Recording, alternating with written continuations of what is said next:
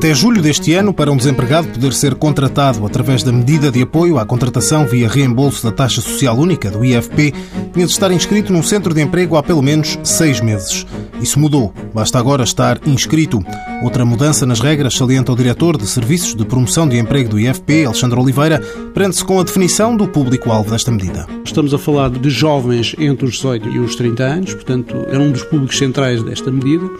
Depois de pessoas com mais de 45 anos. Digamos, esta portaria de junho, junho que entrou em vigor em julho, portanto, permitiu a fusão destes dois diplomas. Portanto, neste momento havia três portarias, mas neste momento estamos apenas com uma portaria. Portanto, estes são os dois públicos principais.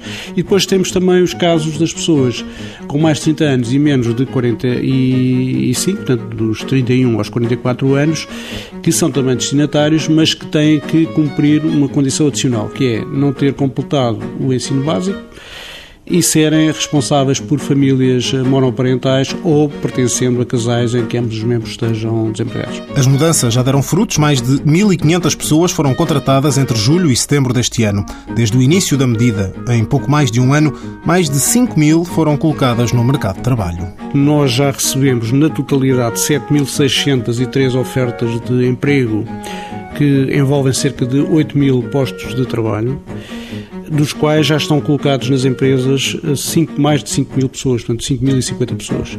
Desde o início da medida? Desde o início da medida. Portanto, desde o início do ano? Desde o início da medida. Portanto, estamos a falar desde meados de 2012. Portanto, há cerca de um ano. Um ano com a nova medida, portanto, com a reformulação feita agora em julho. Portanto, nós estamos a falar de já de 2.602 ofertas de emprego que correspondem a 1.821 postos de trabalho e mais de mil colocados já, portanto, desde a última reformulação da medida. Apesar da alteração de algumas regras, onde não se mexeu foi nos apoios às empresas que contratam através do apoio à contratação via reembolso da taxa social única.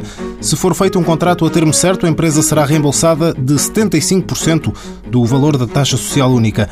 Caso o contrato seja sem termo, o incentivo chega mesmo aos 100%.